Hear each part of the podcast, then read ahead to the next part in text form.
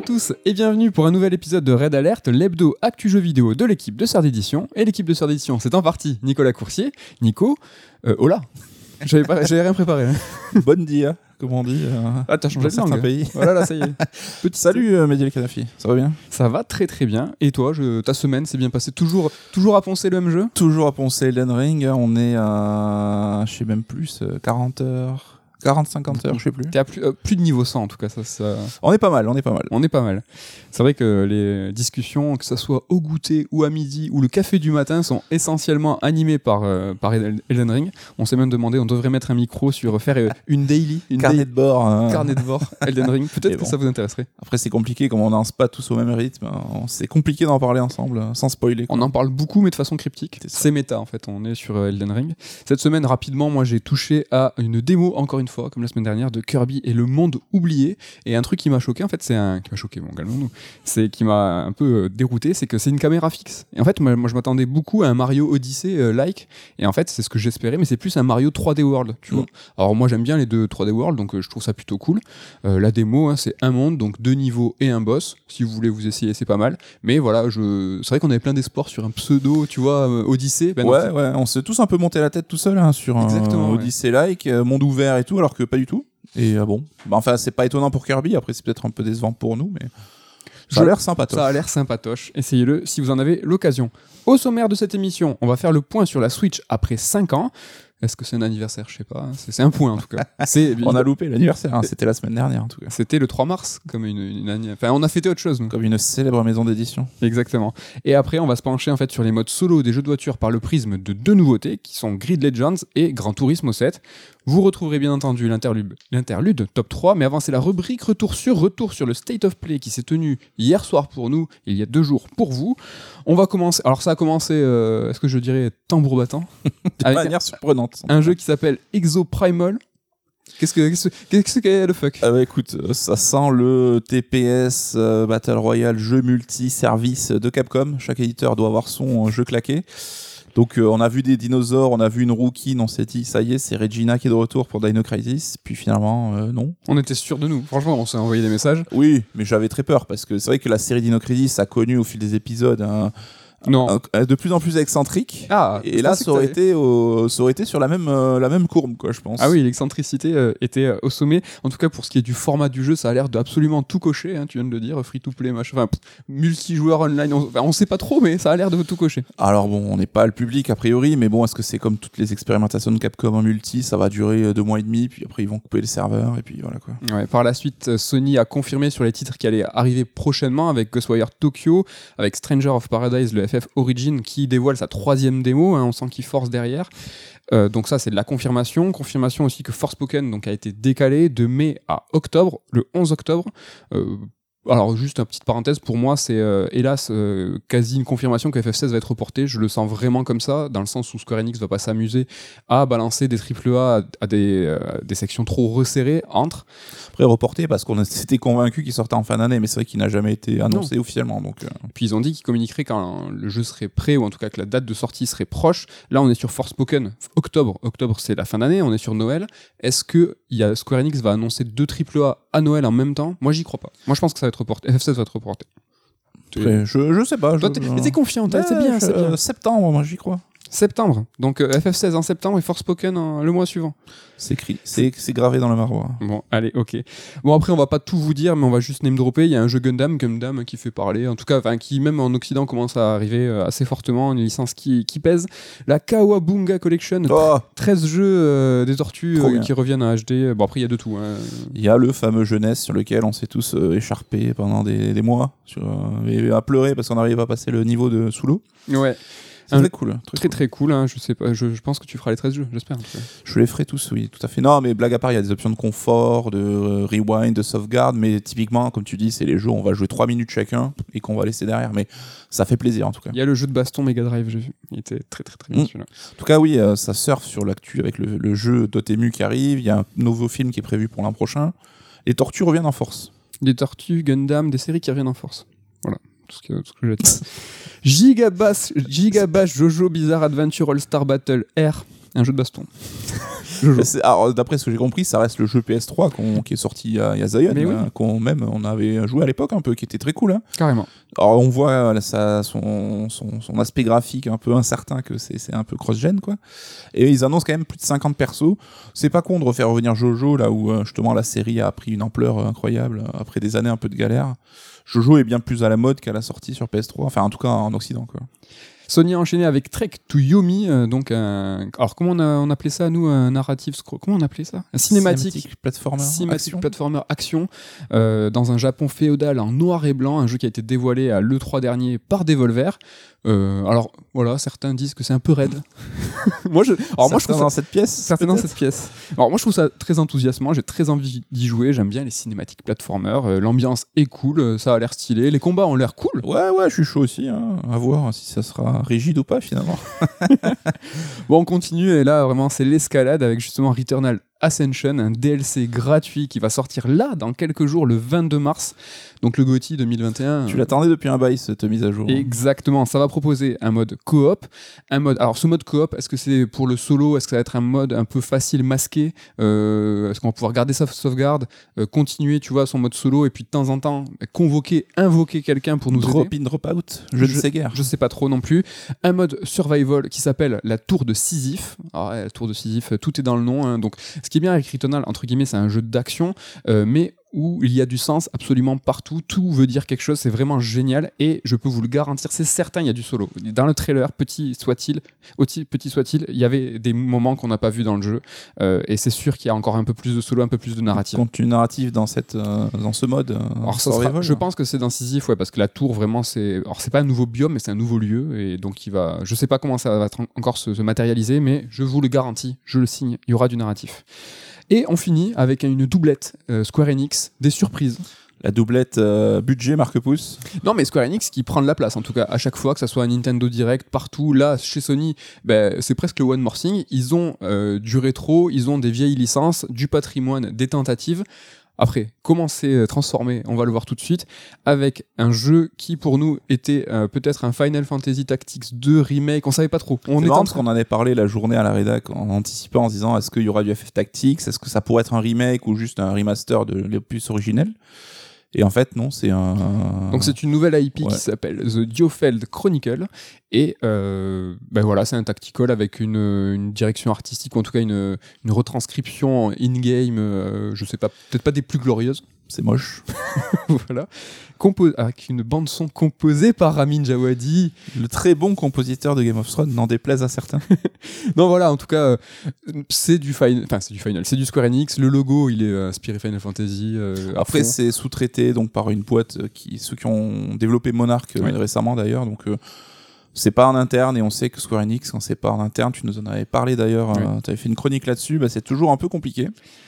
Il y a un an, hein, je vous avais dit, euh, que Square Enix est un, un éditeur en carton. Franchement, je pense que je un truc un an plus tard, parce qu'il y a d'autres, euh, il y a des, des catastrophes hein, qui sont en train de se, se passer. Réponse toujours oui.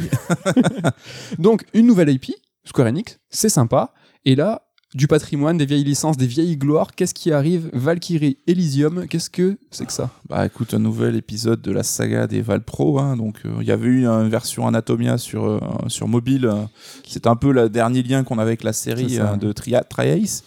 Donc là, ça revient. Alors c'est pas Triace qui est derrière. Et euh, comment dire, est-ce que c'était vraiment nécessaire de faire revenir nos Valkyries préférées? Parce que là, ce qu'on a vu, c'est techniquement dégueulasse. quoi. C'est vraiment.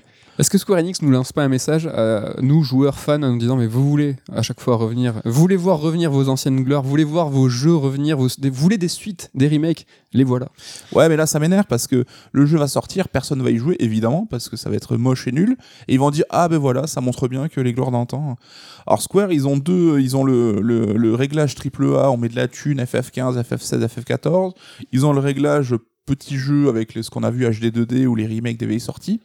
Mais ce curseur entre les deux, les jeux un peu budget, putain, ils ont jamais réussi à le faire et on se croirait revenu à l'époque 360 PS3 avec notamment le Star Ocean 6 aussi qui est qui a l'air d'être dans ce, ce, ce No Man's Land à petit budget là et euh, Sans texture et grisâtre. Tu sais, tout était un peu gris Ouais. en fait. Alors c'est dur ce que je vais dire, mais euh, si c'est pour faire ça, à quoi bon quoi? Enfin, faire revenir nos licences de cœur, oui, mais si c'est pour les traiter par-dessus la jambe, Ne pas les ça rend service à personne quoi. Ça fait, ça fait un peu mal. Et tu, tu les places où, toi, les euh, Stranger of Paradise, euh, les euh, Forspoken Parce que c'est du triple A, c'est quoi?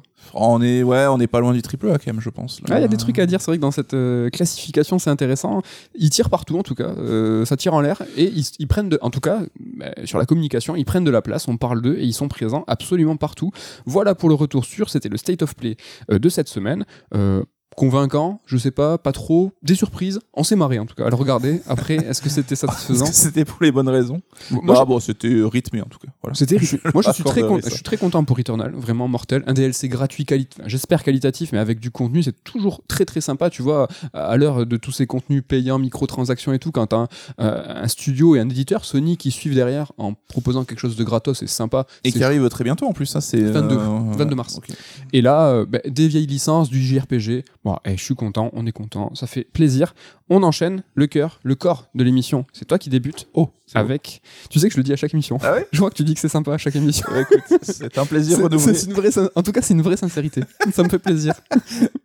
Allez, go, les 5 ans euh, de la Switch. qui est- Les 50 la Switch, hein, donc le 3 mars dernier, on l'a dit, euh, que le temps passe vite, hein, 5 ans déjà. Bah écoute, après 5 ans, le succès il est indéniable, hein, je pense que c'est la moindre des choses que l'on puisse dire. 103 millions de machines écoulées, c'est énorme. Euh, la Switch a intégré le top 5 des consoles les plus vendues ever, et il y a déjà le top 3 en vue, parce que on attend à ce qu'elle dépasse la PS4 euh, bah, cette année en cours, quoi. Et à ce stade, bah, seule la DS avait atteint les 100 millions plus rapidement, donc on voit qu'on est quand même sur une dynamique qui, qui est énorme et qui surtout ne faiblit pas. Même si c'est un, top qui est un petit peu à part, ça reste une, une machine euh, mobile. Enfin, ça reste une console portable, la DS.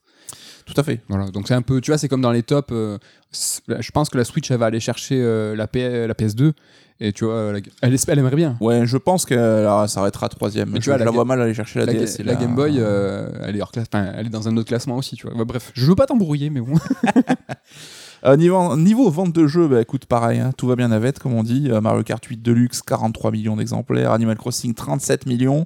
Smash Bros 27. Alors, je vais pas faire toute la, toute la liste, hein, mais ça reste des chiffres assez colossaux. Donc voilà, le but, c'est pas de faire un point de, euh, sur les chiffres. On en avait parlé, je crois, mais pour les 4 ans. Donc ça Oui. va faire pas loin d'un an. On avait fait vraiment euh, une chronique un peu plus euh, sur les chiffres de, la, de Nintendo. Donc là, on va prendre un axe un peu différent. On va plutôt parler des jeux un petit peu et de comment la stratégie de Nintendo a évolué avec sa machine pour se poser une question finalement. Alors, attends, un petit peu trop lesque, attention. Est-ce que la Switch mérite son succès? Alors, c'est une question qui est un petit peu bizarre, mais on va essayer de décortiquer tout ça. Question qui peut être euh, légitime. On se demande, euh, voilà, où elle est, est-ce que tu mérites? Tout est légitime, te dirait Platon, n'est-ce pas? C'est vrai, il dit ça lui Non, je sais pas.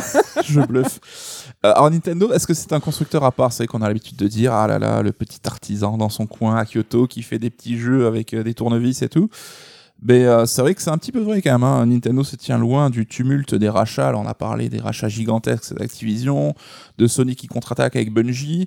L'un, euh, quand l'un dégaine, ben, ça fait perdre 20 points en bourse à l'autre et tout. Donc là, il y a vraiment une guerre économique. Mais Nintendo, eux, ils font leur petit bonhomme de chemin tranquille. Euh, on rachète Acti, bah, ça leur, euh, ça perd, tout le monde s'en fout parce que les jeux actifs sur Nintendo, il y en a pas des masses. La bourse ne flanchit pas. Voilà, ils rachètent, euh, ils rachètent euh, Next Level Games. Bon, ça fait, ça fait pas vibrer euh, grand monde, mais ça sera, ça, c'est un rachat plutôt efficace. De ouf. Donc voilà, la marque, ben, définitivement, elle creuse son sillon. On sait qu'on a maintenant Nintendo, c'est un écosystème à part entière avec des jeux Nintendo qui alimentent leur propre machine et ils ont un public dédié corps et bien. Donc ça reste quand même plutôt, euh, on reste plutôt là-dessus. Après, constructeur à part, ben, peut-être pas tant que ça aussi sur certains points, parce que depuis quelques années, Nintendo a quand même basculé dans l'ère du service, hein, comme un peu tout le monde. On a des jeux qui ont reçu des DLC après leur sortie, comme Breath of the Wild, ce qui était assez euh, nouveau. hein. On sait que c'est Fire Emblem qui avait un petit peu inauguré ça. On a même d'autres titres qui ont été alimentés sur le très long terme. On parlerait même de jeux service chez certains. On a eu Smash Bros avec ses fameux caractères pass hein, pendant euh, trois, trois itérations, ou même Mario Kart de manière plus surprenante qui va voir revenir des circuits 5 ans après sa sortie. C'est quand même un truc de ouf. On s'est tous roulés par terre, alors que, tu vois, ça pourrait être un, un move euh, peut-être un peu contestable si ça avait été quelqu'un d'autre. C'est plutôt passé crème. et je suis même plutôt enthousiaste. Et, ça, et ça, ça sur Eternal, m'en- moi le DLC, je m'en balèque. Et même aboutissement de cette politique, hein, Nintendo a lancé son service d'abonnement en ligne, le Nintendo Switch Online, promesse de revenus fixes mensuels, hein, qui est un petit peu le nouveau graal de l'industrie. Et à ce formule déjà, ils ont rajouté une extension, alors un pack additionnel. Alors la formulation est un peu étrange, je trouve, Mhm. hein, qui propose donc des jeux rétro Nintendo 64 et Mega Drive et l'ajout de DLC inclus dedans. Donc on sait que le DLC Mario Kart ou d'Animal Crossing seront inclus dans la formule. C'était une manière hein, de gonfler le prix parce que c'est vrai que c'était le service le moins cher euh, par rapport aux concurrents. Donc tu rajoutes du service en plus, bah, tu fais payer euh, un petit peu plus cher quoi. Même si éditorialement, je trouve ça quand même un poil bizarre. Ils ont une formule premium et vas-y que je te balance des trucs C'est dedans. un peu le marché. Bon, t'as pris du fromage de chèvre, vas-y, Voilà. je te mets de la confiture aux oignons avec et un petit bout de pain. C'est le marché de Noël même. C'est qu'il te dit, euh, regarde, il y en a 7 et puis celui-là il est gratuit, celui-là est Et les DLC, c'est pour moi, ça me fait plaisir. Tu tu sais pas, il y a pas la logique est étrange. C'est c'est qualitatif. Enfin pour les pour les, les joueurs c'est chouette parce que tu te retrouves à payer un abonnement et finalement il y a des choses qui vont dedans qui sembleraient être gratuites, qui Mm. te semblent être gratuits. Finalement c'est cool, mais voilà. Je pense qu'ils expérimentent, hein, qu'ils prennent la température parce que même le nom pack additionnel, enfin, c'est pas du tout sexy. Ils expérimentent et ça, ça se voit. C'est ce que j'allais dire, c'est que malgré tout, bah, Nintendo reste quand même largement à la traîne dans ce domaine. hein. Donc, euh, on voit aussi même les sorties des jeux rétro, c'est au compte-gouttes, c'est un jeu 64 par mois. Fait, hey, les mecs, vous avez un répertoire euh, énorme. Enfin, soyez un petit peu plus généreux quand même. hein. Donc, euh, et bon, tout ça pour dire que voilà, Nintendo n'est pas qu'un petit artisan, il se tient quand même bien au fait de l'évolution du marché. Ça reste une gigaboîte qui brasse des milliards, donc on va pas se leurrer là-dessus. Je sais pas si tu te leurres, toi. je me, je sais pas si je me l'air, mais en tout cas de façon plus prosaïque, moi clairement, est-ce que Nintendo euh, est à part? Mais absolument pas. Euh, C'est un constructeur de consoles qui vend des jeux et des machines. Bah, ce qui est Sony, ce qui est Microsoft, euh, c'est ils sont sur le même business, ils ont des chiffres d'affaires qui sont comparables parce que sur la même le même secteur le même secteur, la même industrie. Donc évidemment, hein, qui sont sur le, ils, sont dans le même marché. Il faut, je trouve, faire attention de regarder à chaque fois, tu sais, euh, par notre lorgnette euh, en- et par exemple, Apple, tout ce qui est le marché mobile, tout ça, on, on l'exclut des fois. Alors que, ben non, c'est du, c'est du chiffre d'affaires jeux vidéo, toutes ces plateformes.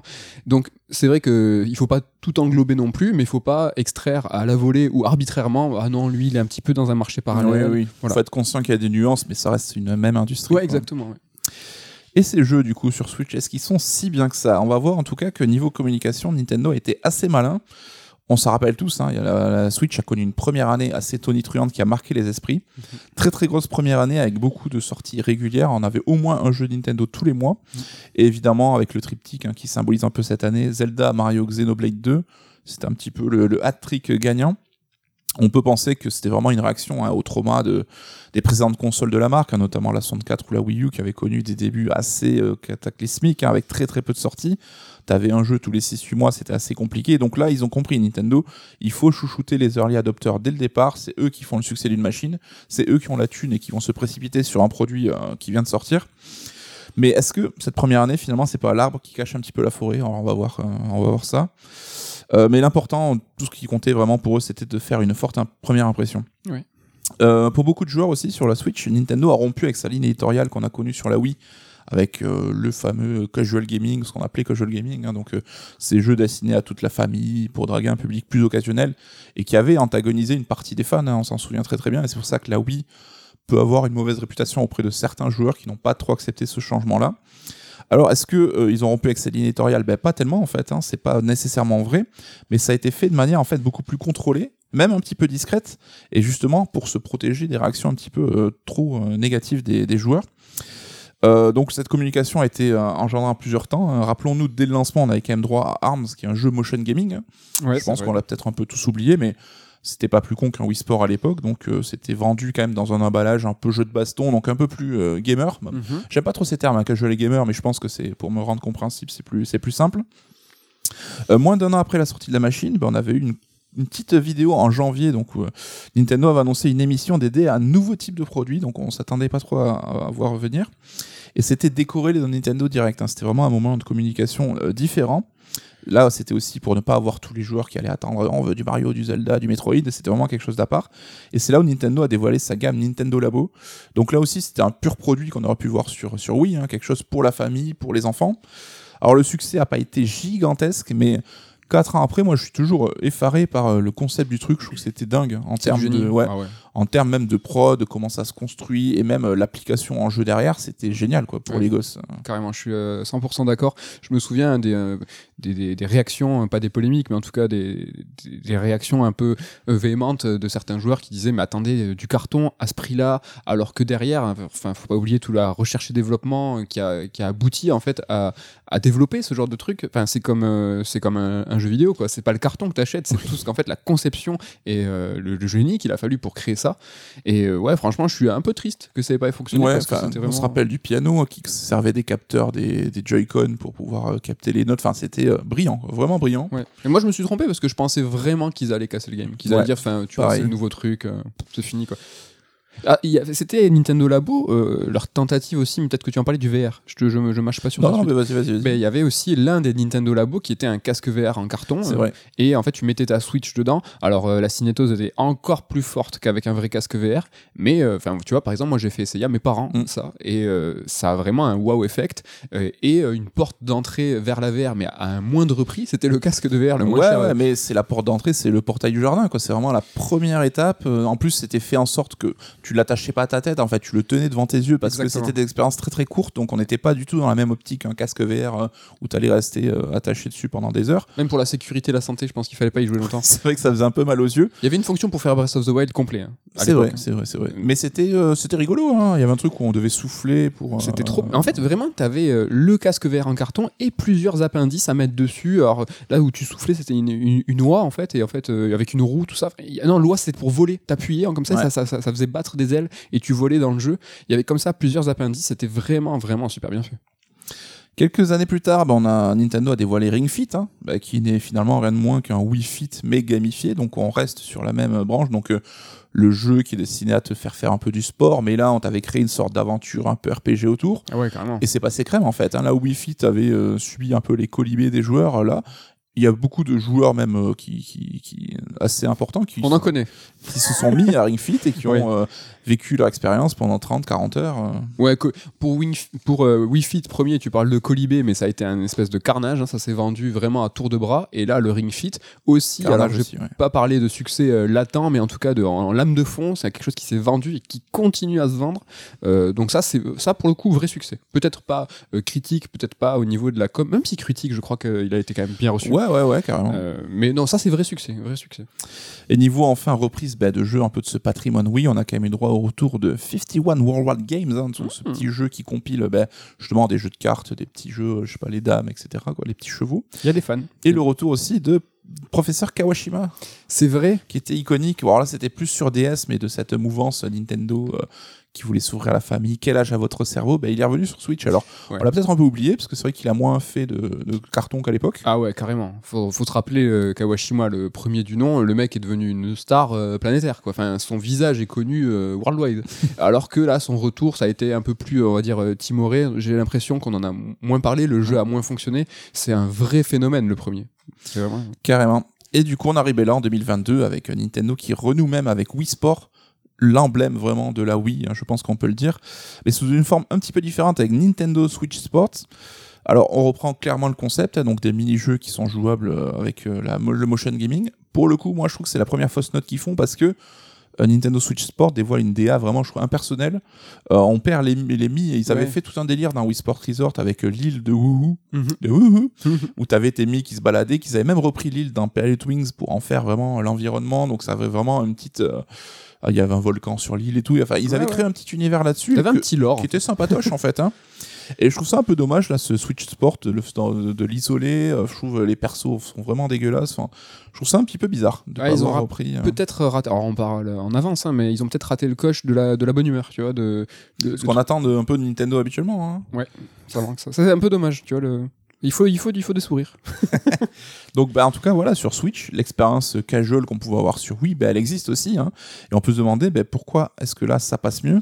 Bah, Parce que Nintendo, ah, je suis, je suis isolé ça un petit peu dans sa communication, a été un- l'a pas martelé comme il avait fait au temps de la Wii, c'était toujours un petit peu euh, dit en, à l'écart. quoi.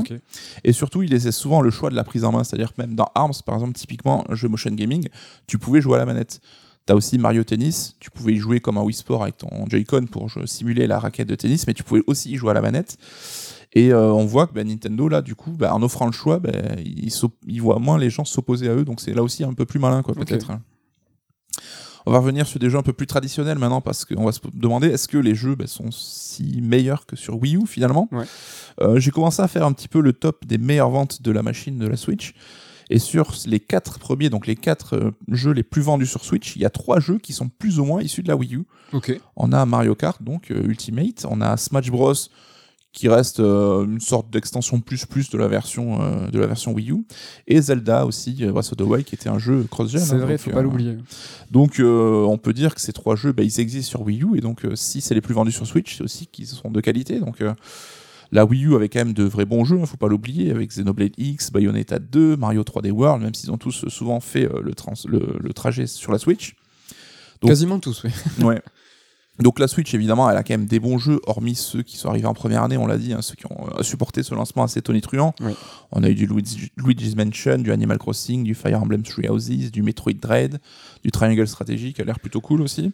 Des vrais, vrais grands jeux. hein. Tu parlais de Next Level Game qui a été racheté. Le studio, euh, moi, Luigi's Mansion, c'est peut-être dans le top 3, voire le jeu qui me marque le plus de la console entière. hein. C'est- Mm. Il y a eu des, il y a, en fait, il y a eu des grands, grands jeux, quoi. Je suis d'accord avec toi là-dessus. Mais de manière générale, je trouve que le rythme des grosses sorties sur Switch reste quand même un petit peu calme.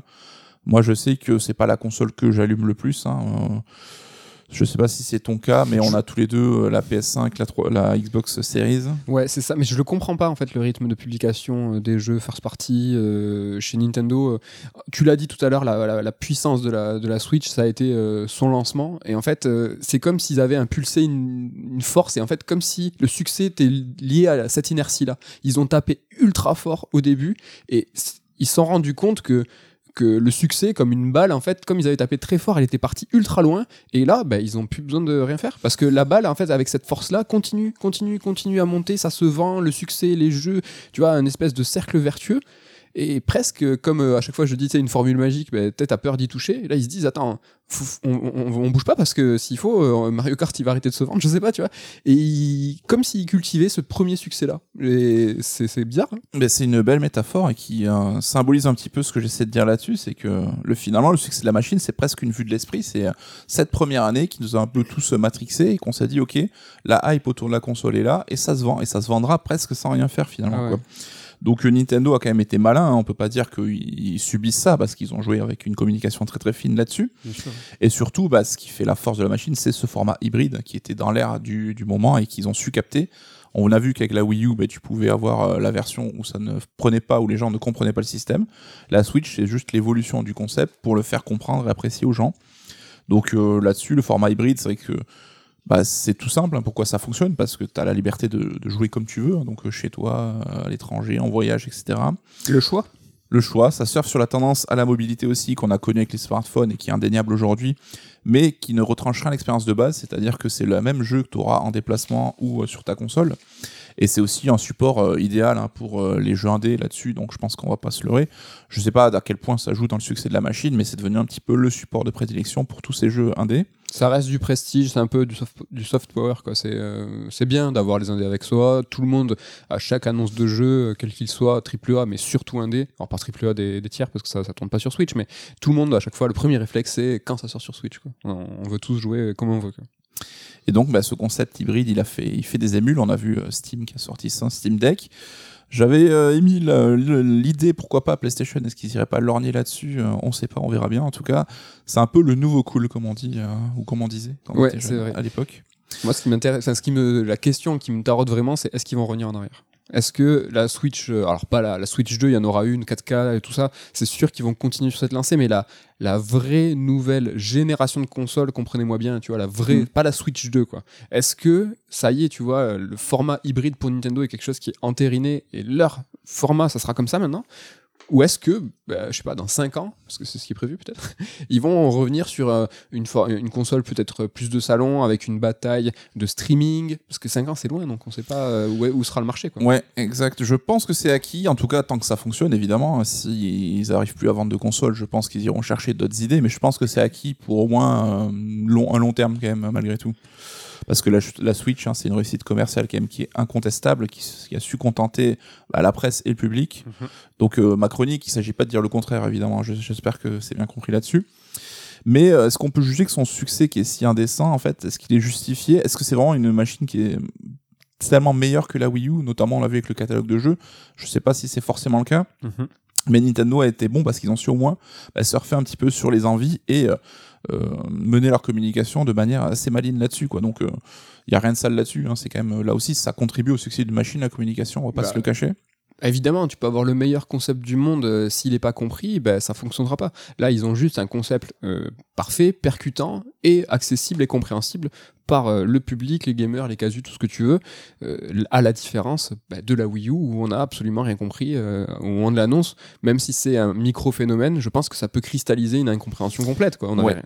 Oui, parce que tout s'est joué dans les têtes cette première année avec euh, ce succès tonitruant. Et tu parlais de la conf annonçant la Wii U, personne n'avait rien compris. Ben, ils ont jamais su s'en relever. Pareil pour la Xbox One, hein, la conf de présentation de la machine, ça a été euh, l'objet de, de, de moqueries pendant des années. La console s'en est jamais relevée non plus. Enfin, il y a l'expression, euh, la première impression est toujours, la, est toujours bonne, donc euh, c'est quand même, euh, on ne peut plus vrai dans Bien le jeu vidéo. Quoi. Et on en a parlé, on a fait une chronique sur les lancements. C'est hyper dur d'inverser une tendance. Donc, c'est hyper dur d'inverser une tendance d'un- d'un d'un produit, d'un jeu, de quelque chose qui est lancé en commerce, en retail. Mais tu es en train de nous dire que bah, c'est pareil au niveau de la communication. Mm. Une fois que tu as jeté, euh, alors je, je vais dire, tu as jeté ta pierre, mais absolument pas. Une fois que tu as jeté ton, pro- ton, ton idée, ton projet, ta stratégie, bah, si tu pas réussi à, à capter l'attention, bah, c'est foutu en fait. Tu vas rester sur cette impression-là. quoi. Mm. C'est c'est dingue. Tout à fait. Et tu nous parlais ben, de la Switch. La suite, hein, c'est vrai que là-dessus, on peut pas trop savoir. Nintendo euh, persiste à dire que la console est au milieu de son cycle de vie. Alors, ça fait trois ans qu'ils disent ça, donc on voit que ça a pas trop trop de valeur. Euh, en tout cas, le succès ne semble pas freiner et c'est certain que les plans d'avenir ont été remaniés plusieurs fois parce que, enfin, je peux pas croire qu'ils n'avaient pas d'autres versions de la machine en prévision, mais vu le succès, ben, ils les mettent un petit peu en veilleuse en attendant de voir ce qui se passe. Comme on l'a dit, c'est là où presque ils sont victimes quelque part de leur succès, c'est que je pense qu'ils temporisent un petit peu en fait, sans trop savoir où aller en attendant de voir comment ça évolue. Mais aucun doute qu'on aura une Switch 2 qui sera plus Oui. puissante, qui sera 4K et compagnie. Alors ça sera dans un an, dans deux ans, dans cinq ans peut-être, mais c'est certain, on aura la machine va pas pouvoir tenir non plus parce que là on a les consoles next-gen qui sont sorties et le gap technique se fait quand même sentir de manière assez intense. J'ai parlé de Kirby tout à l'heure. euh, c'est franchement, moi, c'est pas quelque chose qui me dérange. Vraiment, euh, j'ai même euh, des fois des petits relents de rétro ou par exemple les jeux Square Enix qu'on a balancé tout à l'heure. C'est un peu, c'est un peu, c'est pas très Jojo, tu vois, mais j'aime bien. Tu vois, ça me rappelle des, des souvenirs de l'époque. Mais des fois, c'est dur quand même. Ne serait-ce que aujourd'hui un certain luxe, par exemple sur les FPS. Quand t'es en 60 FPS aujourd'hui, moi je joue toujours en, pas en qualité, en performance. Et là, bon, certes, c'est Kirby, je vois pas les FPS à l'œil nu, mais c'est moins de 30. hein. C'est vrai que c'est quand tu passes de l'un à l'autre, ça, ça, ça, ouais, ça, choque, un, ça choque un peu, ouais. Quoi qu'il en soit, pas d'inquiétude, hein, le futur, je pense, de la Switch est assuré au moins cette année, parce qu'on aura certainement du Zelda 2, du Bayo 3, du Metroid Prime 4, du Xenoblade 4, euh, 3. Ouh là là, tout ce que tu as dit là, je sais pas si c'est cette année là. On va voir. Ah, Mais en il tout cas, on n'a pas, on n'a pas fini de jouer, j'ai envie de dire. Non, c'est clair. Mais moi, ce qui m'intrigue vachement, et c'est sur la, la punchline marrante, c'est que la Switch est à la moitié de sa vie, donc il resterait encore 5 ans. Mais dans 5 ans, mais il sera où le marché? Enfin, je pense qu'on on- Cinq on a ans, c'est absolument énorme, ouais. aucune idée, et surtout justement avec toutes ces, ces évolutions des plateformes, le streaming, le téléchargement, le dématérialisé. Là, on a vu des ventes euh, avec Elden Ring avec des proportions de 80-20, 80%, d'achats en démat, 20% en, en physique. Mm. Euh, dans 5 ans, c'est quoi? C'est 95,5 ou c'est 100% Est-ce qu'il y aura encore des magasins? Enfin, On n'en sait absolument rien du tout. Ouais. Et donc c'est pour ça aussi qu'ils avancent à tâtons. C'est pour ça que c'est pas stupide de dire franchement dans 5 ans nous on n'aura pas tellement bougé. Des fois ils ont, tu vois, Nintendo marche sur l'eau c'est vrai, mais ils ont eu des coups de bol de dingue. Euh, pandémie certes, ils sortent Animal Crossing. Donc un truc de ma boule. Sauf que eux, leur principe et le- leur, leur stratégie, c'est de proposer une console hybride. Une console hybride, alors qu'on est tous en confinement pendant deux ans, ça aurait pu être une catastrophe industrielle. En, euh, le principe même de, de la console, c'est sortez de chez vous. Et, Et, au contraire, non, c'était les gens jouaient euh, dans leur lit, dans leur canapé. euh. c'est quand même dingue. Donc tu vois, on sait vraiment pas ce que demain nous réserve et c'est absolument euh, vide de sens ce que je raconte. Mais tu vois, l'immobilité, tu vois, des fois, de rester tu vois, attentif je pense que c'est vraiment pas con et c'est un peu la posture qu'ils prennent parce que de toute façon, ils ont le vent dans le dos, ça fonctionne. Donc, Et puis nul, doute qu'en coulisses ça charbonne et qu'ils ont déjà des concepts euh, plus sûr. ou moins prêts à être dégainés si besoin. Quoi. Bien sûr, et sûrement moult, euh, ils ont moult versions, concepts et autres trucs. Merci Nico pour ce sur ce point 5 ans euh, sur la Switch, hein, euh, l'année prochaine, j'ai envie de dire. non mais moi je trouve ça toujours très intéressant d'avoir un suivi, hein, justement très précis sur les choses. C'est l'heure de l'interlude top 3, de la petite pause, hein, tranquillou, hein, on, va, on parler d'un petit peu d'autre chose. Cette semaine, le top 3, c'est le top 3 des jeux qu'on n'aime pas, mais on n'y a pas joué. Alors déjà, ça veut dire quoi ça? Il me fait toujours marrer cet intitulé. C'est, on a tous des a priori. hein. Voilà. On sait qu'on là, quand on est encore en émission, on est nuancé, on pèse le pour et le contre, mais qu'on discute entre nous, on n'hésite pas à être un peu plus, hein, Ah oui. un peu plus piquant, on va dire. Donc, euh, on a tous des jeux qu'on les voit, on dit mais ça, ça a l'air éclaté, même pas j'y touche. Donc euh, voilà, sans même y avoir joué, ce qui normalement tu dis bah, d'abord tu joues et puis tu vois si t'as un avis dessus quoi. Ouais, ça. Et là, sans même y jouer, on dit non non ça c'est nul. Ça. Alors attention, euh, il y a quelques mois, on avait fait un top. C'était le top 3 des jeux qu'on aimerait aimer. Alors c'est pas pareil, Rien à voir. rien à voir. C'est des jeux, les précédents c'était des jeux, on, on les aime pas, mais on aimerait les aimer. Là c'est pas pareil, c'est on n'y a pas joué, mais cela d'office. Ouais, ça a l'air éclaté, ça nous dit rien du tout. Je te laisse la parole avec ton top 3. Je vais commencer avec Octodad, ce fameux jeu où tu incarnes un poulpe et alors là c'est fait pour chaque membre du poulpe, elles sont attribués un bouton. Ouais. Enfin de manière générale c'est tous ces jeux un petit peu lol moi qui me plaisent pas trop parce que Parce que T'aimes pas rigoler. T'aimes pas, j'aime pas les jeux vidéo. t'aimes pas, pas jouer déjà. Là mais tu vois il y a genre God Simulator, I Am Bread et tout tous ces trucs où là pour moi ça va un peu trop loin, je vois pas trop l'intérêt et ça a l'air chiant et nul quoi. Voilà. Donc tout ça, évidemment, des a priori, on n'a pas joué au jeu. hein. C'est subjectif et euh, évidemment c'est rigolo, c'est Voilà. rigolo. Mon top 3 à moi, c'est Watch Dog Legion, euh, le dernier Watch Dog en date. Je n'ai pas grand chose contre Ubisoft, c'est vrai que c'est la tête de turc de pas mal de monde. Je cautionne pas du tout ce qu'ils font euh, en termes de jeux vidéo. Dernièrement, je suis pas spécialement fan de leur pr- dernière production. Far Cry 6, je n'y ai pas joué et il aurait pu être dans ce top 3 et il me dit rien du tout. Et Watch Dog Legion, bah, en fait, c'est pareil. Moi, j'avais bien aimé le 1, j'ai pas touché au 2. Tu l'as fait, toi, c'était assez sympa, le San Francisco. Ouais, il était plutôt cool. Et là, le- c'est qu'ils nous usent euh, même nous quoi maintenant. euh. Et ouais, et franchement, le 1, moi, je l'avais, c'était vraiment un assassin-like, hein, je l'avais franchement assez aimé, même le downgrade et tout m'avait pas choqué, mais là, c'est Watch Dog Legion. Attention, à Ubisoft, arrêtez avec Londres, laissez cette ville tranquille après Syndicate euh, que vous avez ruiné, euh, laissez, franchement, faut arrêter. La ville maudite. Non, mais ce principe Ouais. de Watch Dog, c'était que le premier, c'était quand même un jeu assassin-like où t'avais un personnage, une aventure, un début, un milieu, une fin. Là, ça a l'air le cas, mais en fait, c'est pas caractérisé, c'est-à-dire que tu peux incarner plusieurs personnages, passer de l'un à l'autre, dont d'où euh, le sous-titre Legion. Ça me dit rien. Le concept part d'une bonne idée, je trouve, mais c'est vrai que dans l'application, tu joues des gens, des randoms sans histoire, sans, sans charisme. Ouais. Est-ce qu'on a envie de ça, quoi Pourquoi pas, mais pas en fait. À toi pour le 2. Euh, PUBG. Donc, euh, de Ah. manière générale, euh, les jeux multicompétitifs, c'est pas du tout mon délire. Mais alors, PUBG, où tu te bats avec une poêle, mais. Alors, c'est à la base d'un mode de- du jeu Arma, mais tout ce qui est simulateur militaire pointu, où. tu te prends, tu marches sur un caillou, bah, ton perso il va boiter pendant une heure et demie, tout ça, c'est niet. C'est marrant ça. Ça, non, c'est euh, rien du tout. Donc, euh, ça me dit pas du tout. PUBG, même pas avec un bâton. Même pas. Même pas avec une poêle à frire. Même pas avec une poêle à frire. Euh, mon top 2, moi, c'est Wii Play Motion. Alors, ce jeu. Alors, déjà, c'est quoi? Vous savez ce que c'est Wii Play Motion En fait, c'est la suite de Wii Play. Alors, je suis pas spécialement fan des jeux de plateau euh, numériques. Alors, je suis pas un grand amateur de, de jeux de société en règle générale. J'ai rien contre. hein, c'est juste que c'est pas dans mes pratiques de jeu. Et là, en fait, c'est un jeu de plateau Nintendo avec du motion gaming dessus. Il manque juste la VR. Et je pense que là, euh, j'avais le C'est ton tiercé euh, perdant. toi. ah ouais, là, il n'y a, rien- y a rien pour moi. Là, je, je, je m'ennuie. Je lis le jeu, Wii Playmotion, je m'ennuie. là. Je J'ai pas envie de. ça- Voilà. Et toi, ton top 1 Ah, mon top 1, c'est Borderlands. Alors, ça va faire euh, bondir Ah. certains, je pense, mais euh, Il faut un peu des, des gros noms parce que faut, Ouais, faut ouais, troller, ouais. quoi. j'ai jamais capté Borderlands. Euh, L'humour, la DA, je trouve ça. Oh, la DA, c'est sympa. Ah, T'aimes pas le motion, le, le motion, t'aimes pas le, le ah, cel shading, t'aimes pas le cel shading? le joli cel shading, j'aime bien. Mais là, le jeu où tu dois shooter, looter. Ah, tiens, j'ai une nouvelle arme. Ah, tiens, j'ai une. Ah, au secours, quoi. C'est un gros gros looter. C'est Ouais. même euh, ouais. euh, ah, Bah, c'est un peu l'un des, euh, l'un des fondateurs de cette, cette tendance justement des shooters looters avec Destiny et compagnie. C'est un des darons du game. Et Borderlands, ça cartonne. hein. On connaît des gens, Ah mais ouais. c'est leur jeu de chevet. Ils passent des heures et des heures dessus. Mais moi, je trouve ça a l'air répétitif. Ça a l'air chiant, putain. On va pas Et vous le- donner les coulisses, mais en off, des fois, on discute euh, entre nous des licences potentielles pour des livres, euh, certes, d'analyse et tout. Et ça a eu, on a, on a eu des conversations Border- Borderlands, bien sûr, que ça intéresse énormément de monde. C'est une vraie franchise, une vraie IP, comme on dit.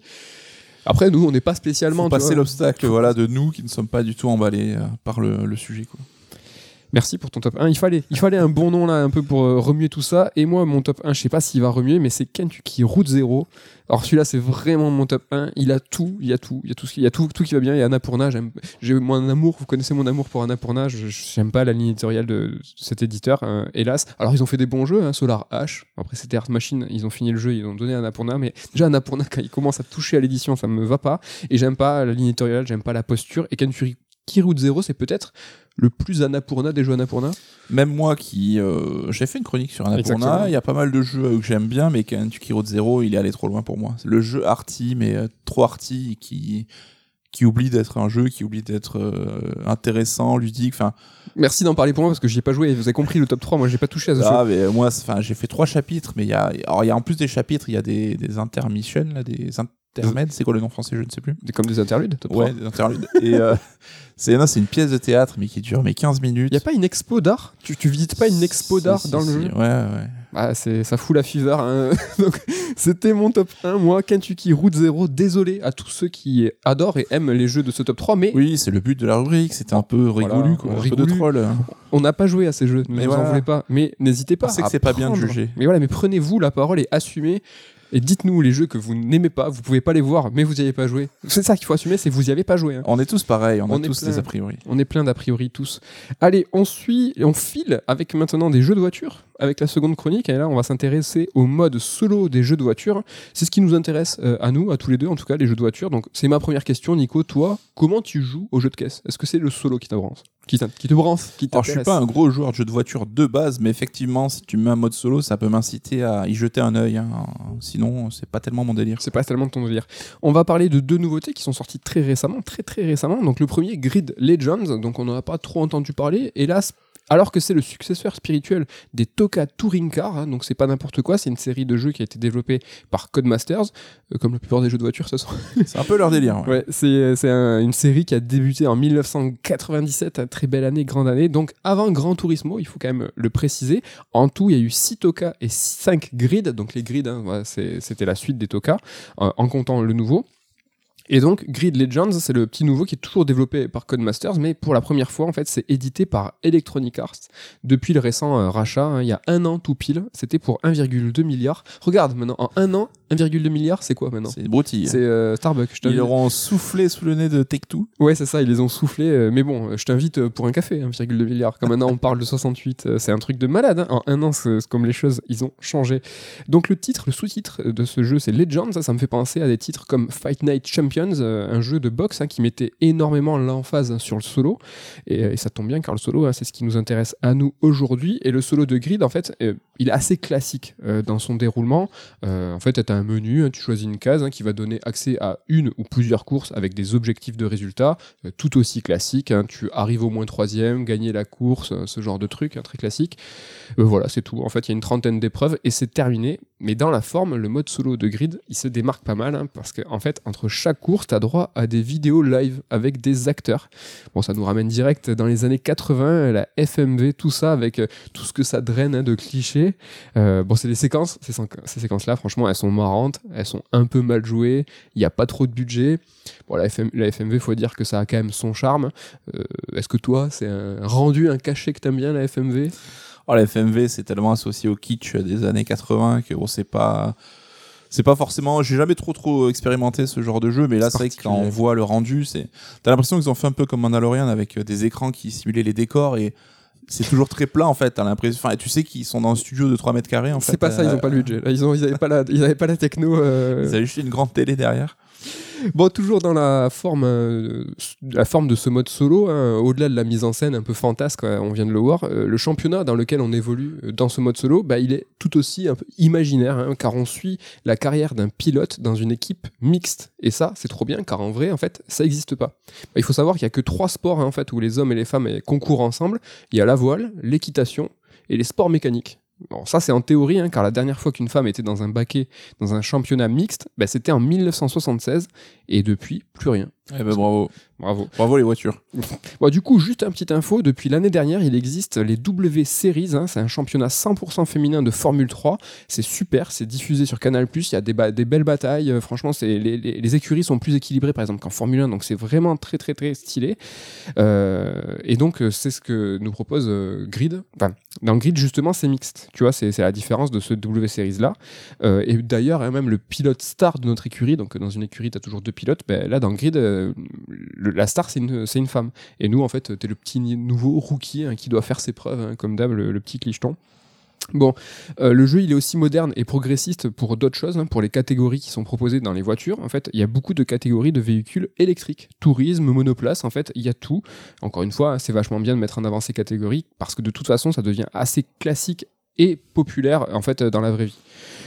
T'aimes bien toi l'électrique T'as déjà vu euh, Tu sais qu'il y a un formule, il y a, il y a- il y a un championnat aussi euh, avec les W Series avec un- de monoplace électrique. Ça fonctionne. ouais, Tu me sais euh, pilote de voiture électrique euh, dans la vraie vie de c'est- temps en temps. C'est vrai euh, que tu, tu es amateur euh, personnellement de voitures électriques. Bon, au-delà de ces considérations, hein, le championnat euh, reste euh, imaginaire car les épreuves, elles sont super variées. Tu as du circuit spécial, tu as des véhicules différents, du poids lourd sous la pluie, sous la neige. Franchement, c'est c'est un peu n'importe quoi, c'est bigarré, du coup, c'est fun. Franchement, euh, pas trop se prendre la tête. Le scénario en lui-même, il est tout aussi fun hein, euh, avec ses vidéos FMV. euh, T'as des dramas, des rebondissements, des accidents. le feu de l'amour quoi. C'est ultra les feux de l'amour.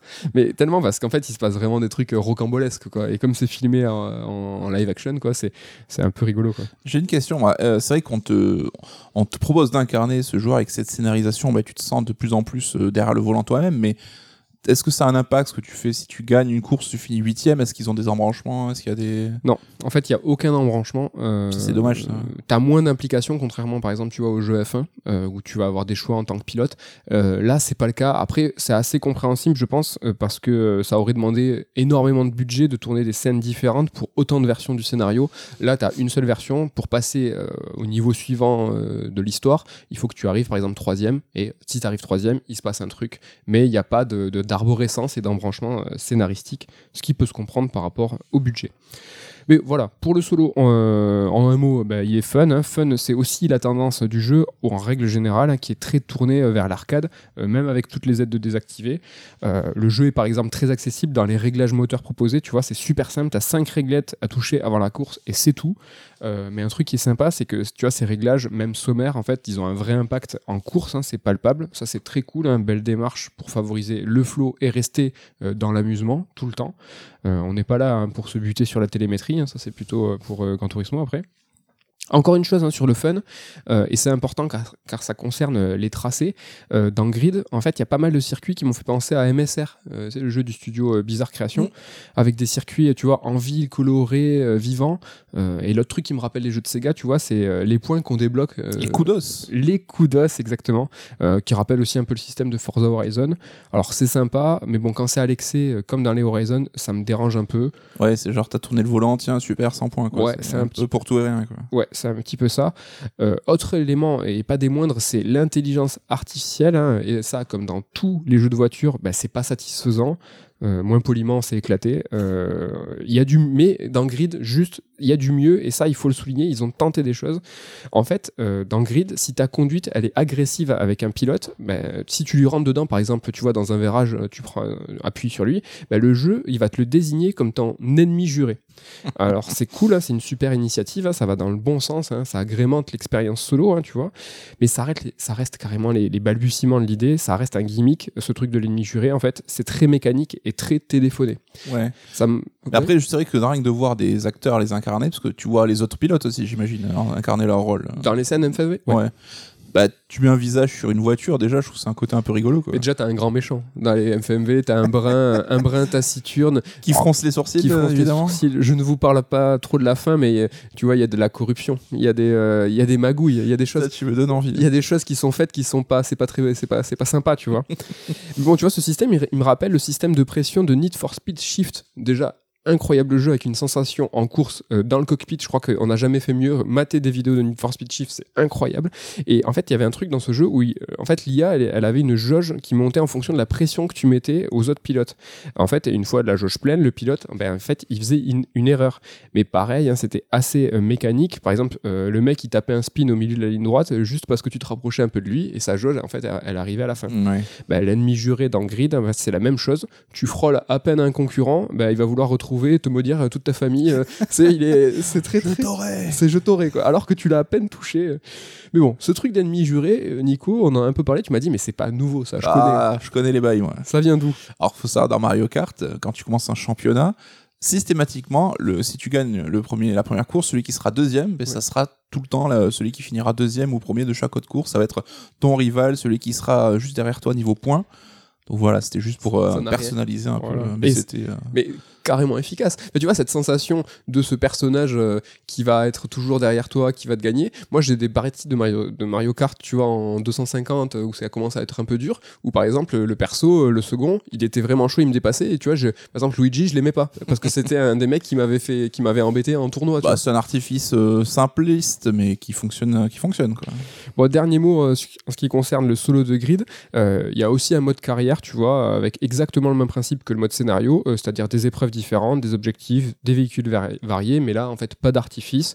Euh, c'est l'autre différence, c'est que c'est un petit peu plus long, alors que le mode scénario, je pense qu'il est claquable en moins de 10, pff, moins de 10 heures, même pas. Franchement, ça va. Il y a- une trentaine d'événements. Euh, là, c'est juste que c'est beaucoup plus long, beaucoup plus riche. Bah, c'est quand tu as fini le scénario, ton mode solo, bah, il se, trans- il se, il se sur le mode euh, carrière. Voilà. Voilà pour Grid. Je sais pas si ça t'a donné envie. Ça a l'air rigolo, mais euh, en tout cas, je trouve qu'au moins c'est louable d'essayer d'apporter quelque chose dans le solo. En plus, euh, tu dis qu'il y a deux modes solo, donc tu as le mode classique pour ceux qui n'ont pas envie de, de jouer le jeu là-dessus. Ouais. Mais c'est un truc en plus, quoi. Moi, je trouve ça rigolo. On passe à Gran Turismo 7, le gros morceau, hein, donc euh, 9 ans depuis Gran Turismo 6, hein, c'était en 2013. Il y a eu en 2017 GT Sport, euh, donc qui était euh, dédié aux multijoueurs et à l'e-sport, mais il manquait quelque chose, hein, il manquait le solo. Pourquoi il nous a manqué depuis tant d'années, euh, depuis euh, 9 ans? Ben, C'était pour son solo. Bon, pour son gameplay, bien sûr, hein, les Gran Turismo, c'est des jeux qui tendent vers la simulation tout en restant abordables et donc un peu arcade. Le sous-titre du jeu, même du 7, hein, ça reste The Real Driving Simulator, la punchline. euh, à l'époque, ça avait fon- fonctionné. On parle toujours de, de la com et du marketing, mais c'est Mm. quelque chose qui avait pesé. hein. Tu te disais, à toi, en tant que joueur solo, en joueur solo, joueur console, Ah, j'ai une simulation de ouf. C'était quand même un truc. hein. Ouais, pour un jeu sorti un peu de nulle part, en plus, euh, on avait tous pris en pleine face. euh, Tellement. Donc le gameplay, évidemment, c'est important, mais c'était surtout ce solo qui était très très très attendu. Euh, D'ailleurs, hein, j'en parlais dans une chronique précédente, le solo de Gran Turismo, c'est l'un des pivots dans le game design des jeux de voiture. hein. C'était une transition entre les jeux arcade en salle d'arcade et les jeux console. C'était un mode de jeu qui offrait des perspectives sur le long terme. Et c'est important, hein, quand tu es tout seul dans ton salon avec des longues heures, d'avoir quelque chose à faire sur le long terme, pas simplement tourner euh, sur tes circuits en mode arcade. Il fallait quelque chose, en fait, de, euh, tu vois, un peu sérieux euh, qui va constituer l'ensemble de tes parties. Donc, c'était même, rappelle-toi, un solo qui était marquant, tu vois, physiquement, dans Gran Turismo 2. Mm. Le mode solo, le mode carrière, il était dans un CD à part. T'avais le, le CD euh, carrière et le CD arcade. Vrai. Je sais pas si j'ai déjà mis le CD arcade dans la console. C'est un truc de malade. hein. et rappelez-vous, ce CD sentait le bitume. On en avait parlé dans un top 3.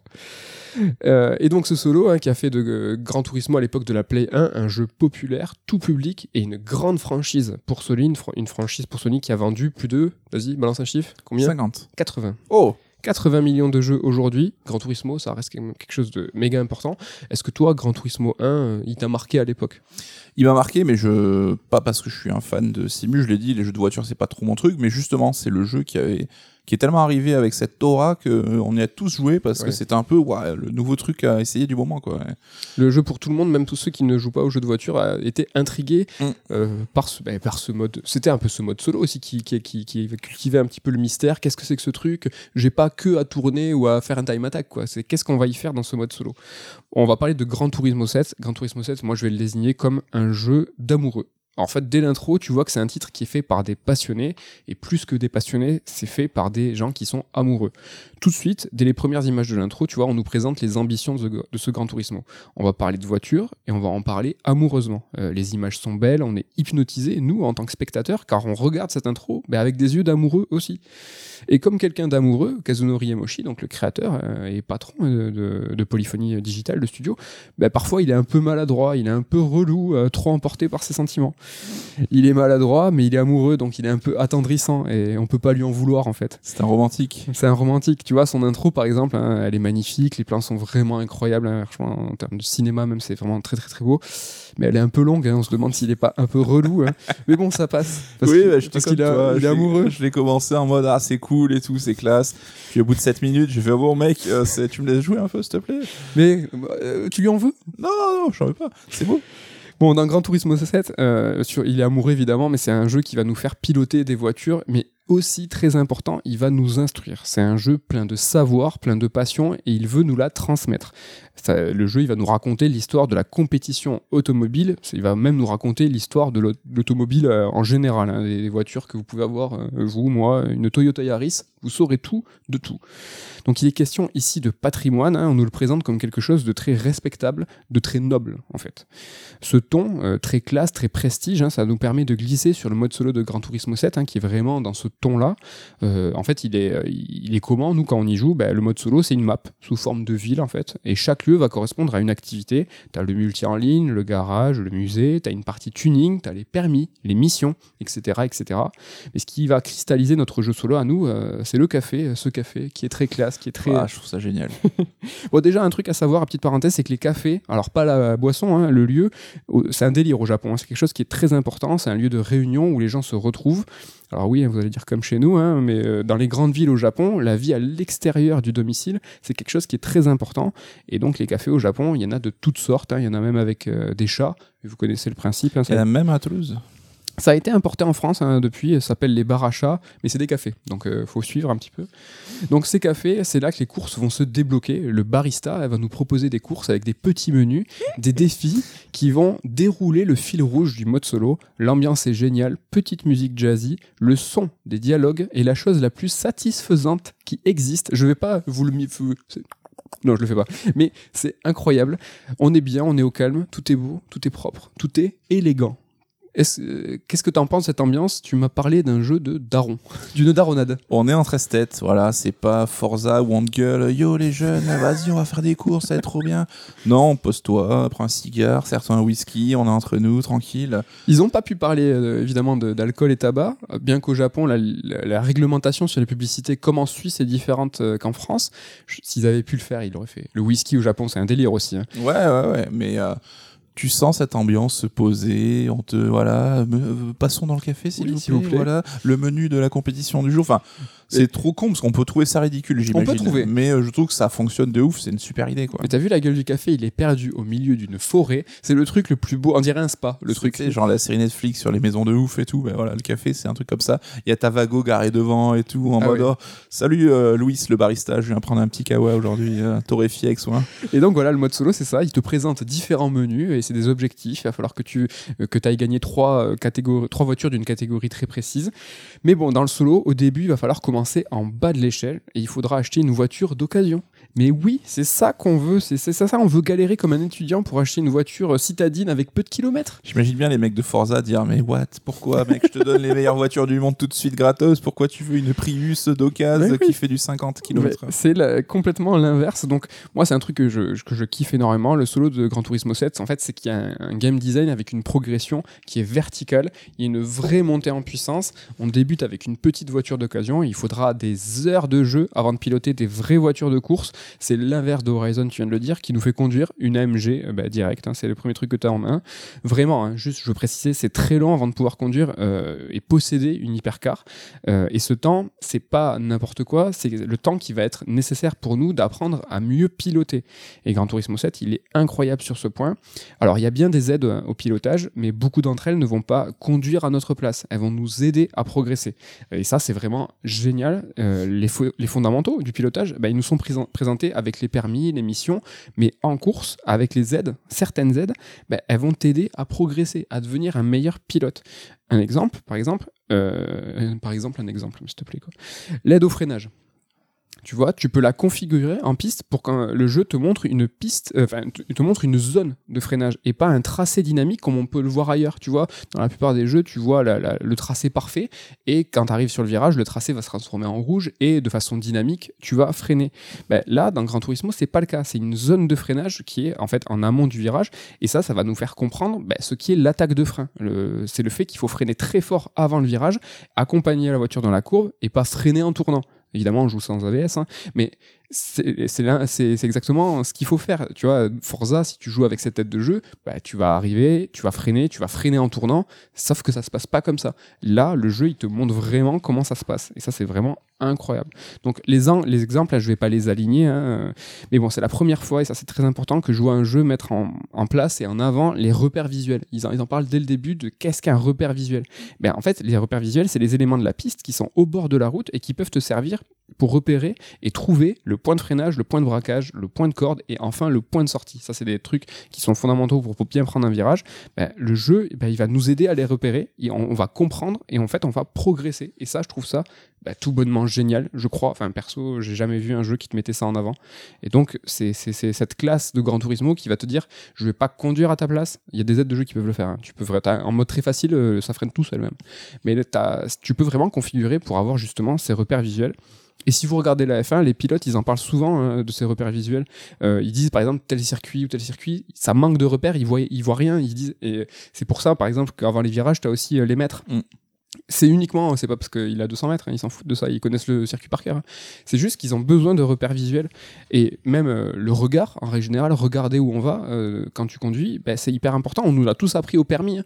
C'est euh, Le là où- regard loin, porte Voilà. le regard loin. Exactement. Là où le regard se porte, c'est là où le véhicule va aller, que ce soit en voiture ou même en moto. Ben, cet élément qui est mis en valeur dans un jeu de voiture, ben, c'est la première fois que je vois ça et c'est vraiment incroyable. En revanche, tout ça, c'est un peu entaché par des mécanismes de jeu qui sont vraiment pas sympas. Et là, j'avais beaucoup d'amour pour le jeu. Et il y a vraiment des trucs qui m'ont extrêmement dérangé.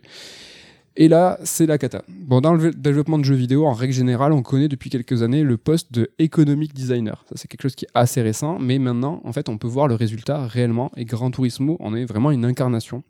Alors, je dis ça parce que les Gran Turismo, en tout, il y en a 8, et c'est la première fois qu'on voit ce genre de choses si flagrantes. Bon. De quoi je parle hein Je ne suis pas content, mais je vous, vous dis pas ce que c'est. Déjà, la chose qui va matérialiser notre progression, c'est une jauge de collectionneur. Alors, ok, la collection, c'est important. hein, on sait qu'il y a 400 voitures qui sont disponibles. Mais ce que je comprends pas, c'est que le jeu, en fait, il nous aide à piloter, à nous améliorer, à devenir un meilleur pilote. Et elle est où la jauge de pilotage? C'est ça que je comprends pas, moi. Dans Gran Turismo, c'est notre collection qui est valorisée et pas notre habilité. Et ça, je trouve ça super décevant. Et c'est pas du tout en accord avec la philosophie du jeu qui te prouve et qui te montre que bah, tu à devenir un meilleur pilote. Alors que là, on te dit, finalement, qu'est-ce que ça veut dire? Bah, Que tu es un meilleur collectionneur. Je trouve ça super, super. euh, je trouve ça vraiment décevant. Et c'est pour ça que je parle d'économic designer. hein. On sent que ça vient de l'extérieur. Alors Kazunori Yamoshi, hein, c'est pas, c'est pas un saint. hein. Il doit être impliqué. Et on l'a vu, hein, c'est un amoureux. Donc, euh, ce, qui me, ce, qui me, ce qui me dérange, c'est que ces directives, j'en sais rien, mais j'ai quand même l'impression qu'elles viennent de l'extérieur.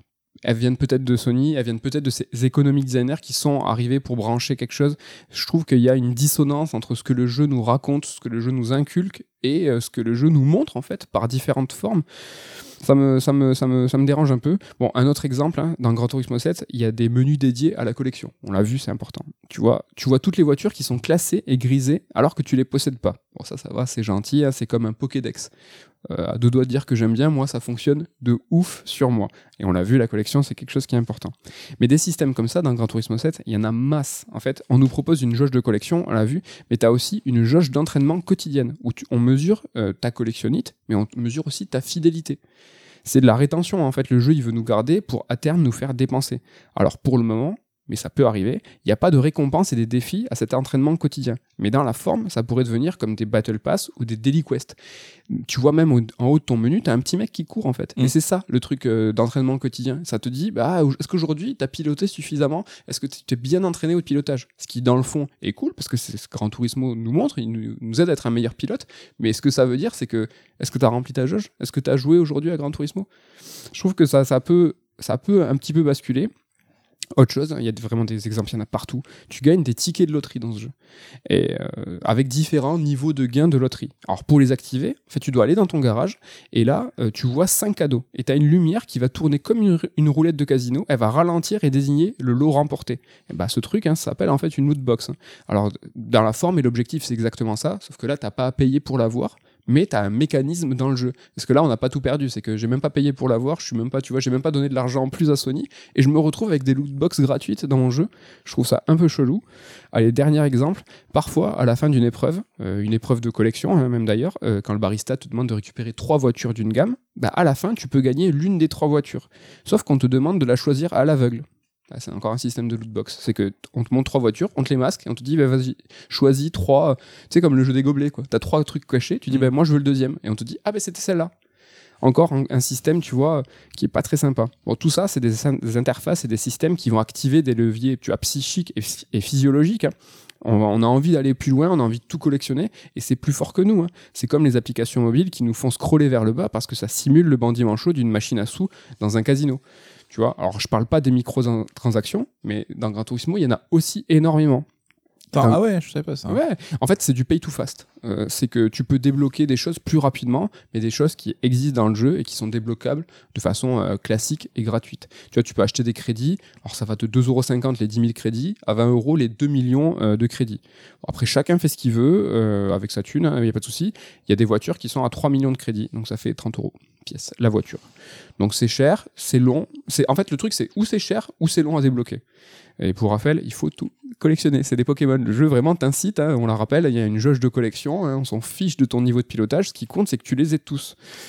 Donc euh, voilà, tu vois, dans la forme, je suis, suis pas très content. Dans le fond, ça me satisfait. Ce Gran Turismo 7, je l'aime. Tu vois, il est, le jeu, il est classe, élégant. hein. Je parlais tout à l'heure d'amour. Le jeu, il en déborde. Mais il y a cette surcouche, en fait, qui est pas très belle, en fait. C'est des mécanismes de rétention qui gâchent un peu la fête, je trouve. Il n'y a pas moyen de faire fi de ça en disant je me concentre sur mes courses, justement sur mon pilotage, et puis la collègue, je m'en fiche. C'est vraiment. euh, Non, non, toi, en tant que ta progression, en fait, c'est c'est ton niveau de collection. Tu gagnes des niveaux de collection. Euh, tous, toutes ces, tous ces loot box gratos te sont mis devant les yeux tout le temps. C'est presque euh, comme si on voulait nous, nous initier à, à ces mécanismes. Alors que, tu vois, même Sony ne gagne pas spécialement d'argent. Le seul Mhm. truc qu'il y a à vendre pour l'instant, c'est que tu peux acheter des bundles de crédits en pay to fast pour aller plus vite.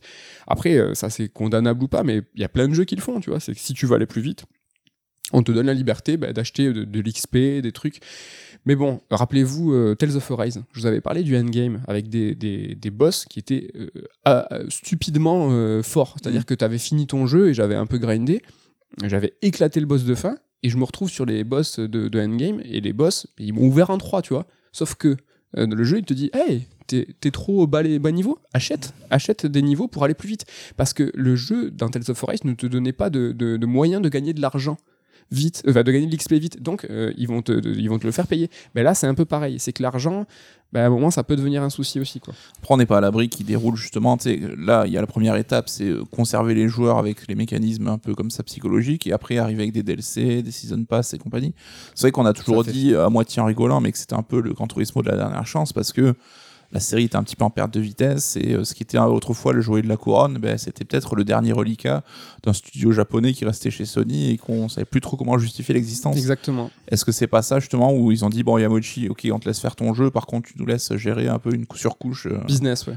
Franchement, c'est possible. Je- on n'a pas de certitude, hein, peut-être qu'on ne le saura jamais, mais il y a tellement une dissonance forte. Je parlais d'amour tout à l'heure, de vraiment euh, l'amour du sport automobile, de la, la voiture en général, et puis tu as, un truc euh, blanc-noir, quoi. C'est- un truc de malade, quoi. Mhm. Alors attention, dernier argument, c'est que ce Gran Turismo 7, c'est forcément un jeu bien, parce que Lewis Hamilton est crédité dans le générique au début comme The Maestro. Ouais, j'ai vu ça, c'est En fait, c'est un titre qui, détient- qui détient depuis GT Sports où il a été, euh, il était consultant. Et voilà, comme, on est comme on est Team Lewis, euh, il faut forcément dire que c'est un jeu bien. Bon, voilà, on arrive à la conclusion de la chronique hein, sur les solos des jeux de voiture. On a vu deux exemples. Euh, alors, dans les solos des jeux de voiture, franchement, il y a tout, mais la tendance globale, elle va quand même à la scénarisation. Euh, il y a les jeux de Formule 1, donc de Codemaster, qui depuis 2017, alors pourquoi je dis 2017 Parce qu'ils ont même sucré le mode scénario, hein, fut un temps. Bah, ces jeux F1, ils le font très bien, ce mode scénarisé. Tu as des choix à faire en tant que pilote, la signature du contrat, les objectifs, les interviews. Tu as plein de choix qui font que tu te sens engagé. Il y a de l'humain, en fait. Ça, c'est vachement bien. Euh, il y a aussi les jeux qui proposent des gestions de pilotes et d'écuries, euh, comme les jeux F1 euh, ou les jeux double versés qui le font vachement bien. C'est beaucoup de contenu en plus parce que tu as la partie pilotage et la partie écurie de gestion financière et économique. Ça peut être comparé aux jeux FIFA où tu vas jouer et tu, tu vas gérer ton club à côté. Ouais, ouais, bah comme Football Manager était le pendant de FIFA sur le côté gestion. Ouais, mais bon, la vraie tendance, hein, c'est la scénarisation dans les solos des jeux de sport hein, c'est et des de voitures, on l'a vu. Mais il y a par exemple FIFA qui le fait, il y a NBA 2K où des grands noms comme Spike Lee a signé le scénario en 2016. Donc ça va dans cette tendance. Dans les solos, il y a aussi le Gran Turismo, on vient de le voir, euh, et ça c'est la chose, moi, que je trouve la plus plaisante dans le solo. Euh, à, titre perso, euh, ce Gran Turismo va remplacer Horizon en tant que jeu toile de fond. ce Gran Turismo, je vais pas le lâcher, alors que normalement c'est toujours Horizon que j'ai pendant peut-être 2-3 ans, tu vois, j'y mets des centaines d'heures. Là, ça y est, franchement, c'est lui qui va prendre la place. Mais je dois avouer que je suis carrément déçu euh, de, ce, de, cette partie économique du solo. Euh, au début, tu sais, avec la partie occasion, je trouve que ça va un peu vite. Tu gagnes des nouvelles voitures quasiment à toutes les courses. Euh, dans les premiers Gran Turismo, ça se passait pas comme ça. Tu galérais. C'est trop friendly, là. Non, mais c'est sympa. Non, mais tu gagnes vraiment beaucoup de voitures, tu vois. Dans les premiers Gran Turismo, il fallait que tu, tu pimpes ta voiture d'occasion, c'était long, t'avais pas beaucoup d'argent. Dans Gran Turismo 7, je te l'ai évoqué tout à l'heure, mais l'argent, tu vois, ça pose un souci. Mais après de longues heures de jeu, en fait, quand tu as besoin d'acheter des hypercars, et ces voitures, elles coûtent une blinde. Et le plus simple pour un joueur, bah, c'est de payer de l'argent réel tu vois, c'est cette surcouche, encore une fois, qui entache, je trouve, la noblesse. Enfin, tu vois, le mot, tu vois, je parlais d'amour, mais il y avait vraiment quelque chose de noble dans ce Gran Turismo. Et il y a ce petit truc, en fait, qui gâche. Et ça, c'est. Euh, c'est dommage. Bon, un dernier mot hein, pour dire que dans les jeux de caisse, euh, l'argent il va pas en priorité en fait dans le mode solo, euh, dans la narration, dans les cinématiques et c'est normal. Hein. le temps de développement, les ressources, elles vont dans le gameplay des circuits et c'est tout à fait logique. Euh, mais bon, nous on en demande toujours plus, on n'est jamais content. Mais bon, un petit truc, c'est que ce solo, cette narration, bah, c'est comme l'IA. Je pense qu'il faut quand même commencer à s'y pencher. C'est quelque chose il va falloir investir un peu plus dessus. Et la bonne nouvelle, bah, c'est qu'on le voit, il commence. Là, le solo, la narration, ça y va. Et sur pour ce qui est de l'intelligence artificielle, Sony a parlé de, Sophie, c'est qui Sophie? Bah, C'est une intelligence artificielle qui a été co-développée euh, avec Polyphony et Sony euh, AI, euh, donc pour simuler en fait des comportements efficaces et naturels. mais bon, c'est quelque chose qui n'a pas qui a été annoncé officiellement, hein, mais qui n'a pas été intégré à, à, Gran Turismo en premier lieu lors du lancement et qui va être intégré dans une seconde vague. j'espère que ça sera gratuitement, j'espère que ça sera cool et qu'on va pas voir justement peut-être des DLC, tout ça pas sympa, tu vois. Mais c'est étonnant ça parce que l'IA de Gran Turismo, ça a toujours été un des points noirs où ça a toujours été aussi euh, quelque chose qui fonctionnait pas forcément super bien. Là, ils arrivent en nous faisant une annonce tonitruante avant le lancement en disant on a une idée, on, est on a révolutionné le game.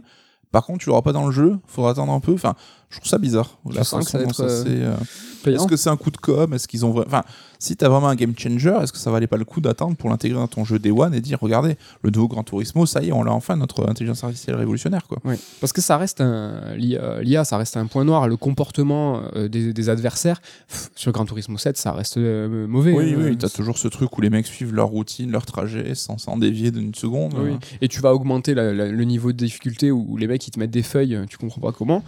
Franchement, ça c'est vraiment voilà, le solo narration et euh, l'IA, c'est peut-être des leviers euh, de l'avenir du jeu vidéo, mais il faut surtout retenir que bah, bonne nouvelle, tout le monde s'y intéresse, en tout cas les pontes hein, qui sont bah, Sony pour Gran Turismo et Codemasters en général sur le jeu de voiture s'y intéressent, ils foncent là-dedans et c'est plutôt pas mal.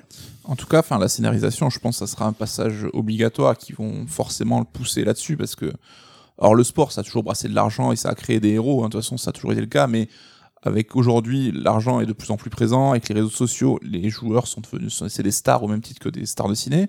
Et on voit par exemple bah, Netflix qui fait sa série de Formule 1 euh, Drive to Survive qui est devenu un phénomène. Ça rend les même les patrons d'écurie et les pilotes ça ça en devient des héros de fiction quoi et euh, le sport, vu qu'il il emploie cette tendance, les jeux de sport ne pourront que suivre aussi là-dessus. Les premiers Toka, on en parlait tout à l'heure de, de, Toka, mais il y, avait il y avait dans un des épisodes, le 3 je crois, euh, une scénarisation qui était assez intéressante. Ils ont, ils ont lâché l'affaire. Voilà, comme je disais tout à l'heure, hein, c'est vrai que les ressources vont pas forcément là en priorité. Mais bon, je pense qu'il y, a du- il y a- il y a des choses positives à, à retenir. Voilà pour cette émission. On a parlé de jeux de solo, de jeux de voiture, de, ce, de Sony. On a parlé de Sony, on a parlé de Nintendo, des 50, tout ça. C'était cool. Euh, Qu'est-ce que tu nous prépares pour la semaine prochaine? Je ne sais pas. Je ne sais pas du tout. Elden Ring encore Mais euh, bon, c'est vrai qu'on a dit qu'on allait parler d'Ellen Ring dans une grande émission en sœur avril, de EX en avril. Mais je me dis, est-ce qu'il y a des moyens de traiter ça aussi, le, le phénomène, par d'autres prismes, comme tu l'as fait la semaine dernière sur euh, justement la, la montée en pression, la communication, etc. Je sais pas. C'est vrai qu'en ce moment, je ne joue qu'à ça, donc j'ai pas trop de. Je Tout le ne- monde joue qu'à ça. Je ne joue qu'à ça, donc à voir. Ah, moi, j'ai dû lâcher un peu parce que j'avais Gran Turismo 7 euh, et Triangle Strategy. Donc, euh, j'ai quelque chose à vous préparer sur le tactical en général. Euh, J'aimerais bien finir, je sais pas si j'y arriverai, mais en tout cas, moi, ce que, ce que j'ai en idée en chronique, c'est pas nécessaire que je termine le jeu, mais je vais faire tout mon possible. Donc, c'est possible que la semaine prochaine, on parle de tactical RPG. Donc, voilà, bah écoute, j'espère que ça te, ça te plaît et que tu Ça me seras. donne envie. Est-ce que tu seras là la semaine prochaine? Je serai, je serai là, je pense. Est-ce que- rendez-vous. est-ce que vous, vous serez là la semaine prochaine? On espère. On vous remercie encore tous pour votre fidélité. On fait aussi la bise à Damien, à Ken et à Ludo. Et on vous dit à la semaine prochaine. Bye bye.